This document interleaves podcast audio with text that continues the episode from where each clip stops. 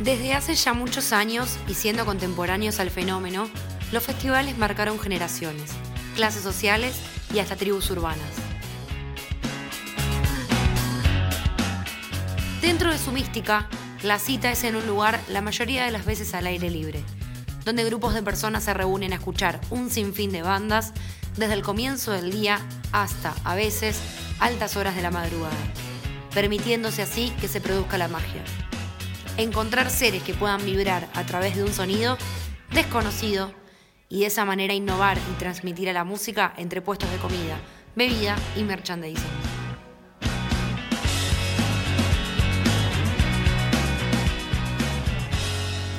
Es el turno de hablar de Rock en Varadero, con su propuesta por quinto año consecutivo de traer más de 50 bandas a la provincia de Buenos Aires, para que de este modo estés más cerca de tus artistas preferidos.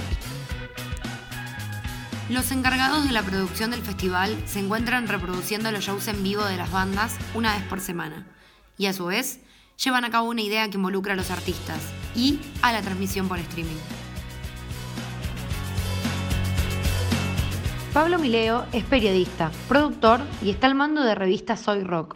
una de las piezas fundamentales en el funcionamiento de las bandas que forman parte de este tipo de festivales. Y nos cuenta un poco qué piensa sobre todo lo que está viviendo hoy en día el show de rock en Varadero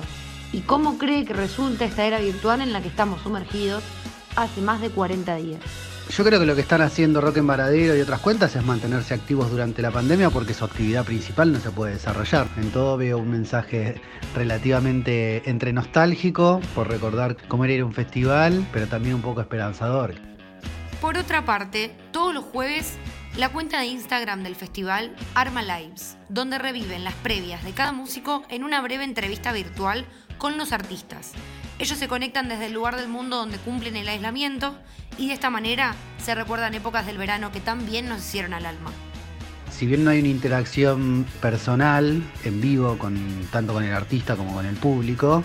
sí hay una interacción digital que bueno, tiene algún punto en común que significa sentirte parte de algo. Increíble lo que genera la era virtual y todo lo que podemos hacer a distancia. Ahora no te olvides de pasar por el Instagram de Rock en Varadero, que mientras nos invitan a recordar momentos de nuestros músicos en acción, nosotros podemos seguir quedándonos en casa.